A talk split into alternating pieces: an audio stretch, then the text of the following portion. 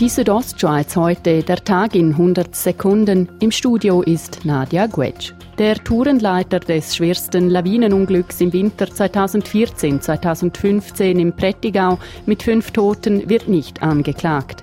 Laut Bruno Ulmi stellt die Staatsanwaltschaft das Strafverfahren zum zweiten Mal ein. Weil weder im Beschuldigten noch in einer anderen Person ein sorgfaltspflichtiges Verhalten können nachgewiesen werden der Trend zu Einzelzimmern in Krankenhäusern nimmt zu. So wird auch das Unispital Zürich im Neubau nur noch Einzelzimmer anbieten. In Graubünden betreibt das Spital in Schiers seit dreieinhalb Jahren ein Einzelzimmerkonzept. Spitaldirektor Peter Philipp. Wenn Sie einen infektiösen Patienten haben in einem Einbettzimmer, dann ist der quasi isoliert und er steckt nicht andere an. Auch sei die Aufenthaltsdauer der Patienten kürzer geworden.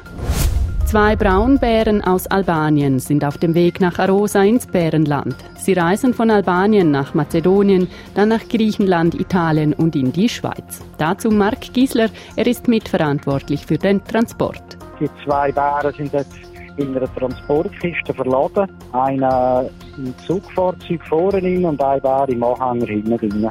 Die Bären werden diesen Freitag in Arosa erwartet. Luzi Bürkli, Chefredaktor des Bündner Tagblatts, verlässt nach drei Jahren das Unternehmen. Bürkli wechselt als Leiter Unternehmenskommunikation zu Graubünden Ferien. Die Südostschweiz heute, der Tag in 100 Sekunden, auch als Podcast erhältlich.